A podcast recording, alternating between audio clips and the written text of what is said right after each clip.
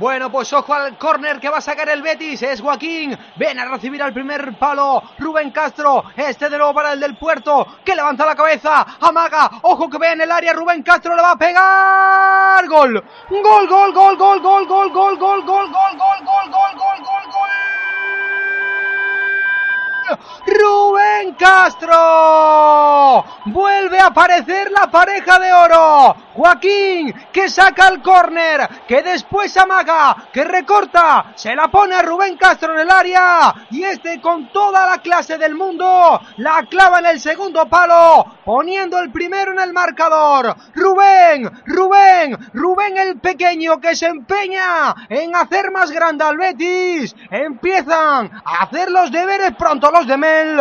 Minuto 4 de la primera mitad en el Ciudad de Valencia. Levante 0, Real Betis Balompié, Rubén Castro 1.